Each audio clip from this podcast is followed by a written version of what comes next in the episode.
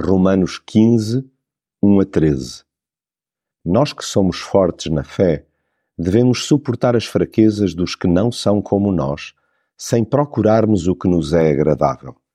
Cada um de nós deve agradar ao seu próximo naquilo que for bom para o fortalecer na fé, pois também Cristo não procurou o que lhe era agradável. Pelo contrário, aconteceu com ele o que diz a Escritura: os insultos daqueles que te insultavam caíram sobre mim. E tudo o que está na Sagrada Escritura foi escrito para nosso ensinamento, a fim de termos esperança por meio da paciência e da coragem que nos vêm da mesma Escritura. Que Deus, de quem vêm a paciência e a coragem, vos dê harmonia de sentimentos uns para com os outros, seguindo o exemplo de Jesus Cristo. E isto para que todos em conjunto e a uma só voz deem louvores a Deus, Pai de nosso Senhor Jesus Cristo.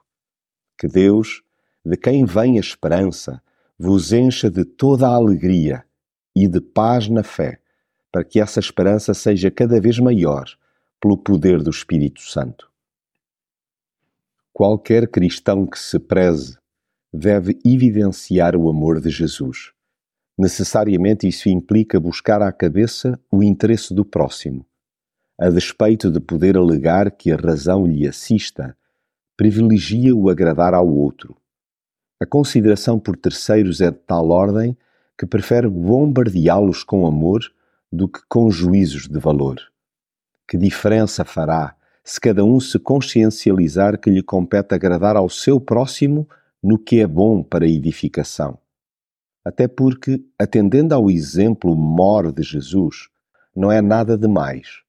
Imitemo-lo e agarremo-nos à palavra para suplantar momentos de desânimo e discórdia aceitemos pagar, como ele, o ónus da injustiça, permitindo que o Deus de paciência e de consolação nos conceda o mesmo sentimento de uns para com os outros. Prefiramos a concórdia e a unidade ao invés da animosidade e do esfacelamento. Recebamos em vez de rejeitar. Escolhamos amar, não detestar. Sejamos inclusivos. Ajamos como família celebremos quem somos em Jesus, diferentes, mas iguais. Espelhemos e espalhemos o gozo que sentimos por lhe pertencer.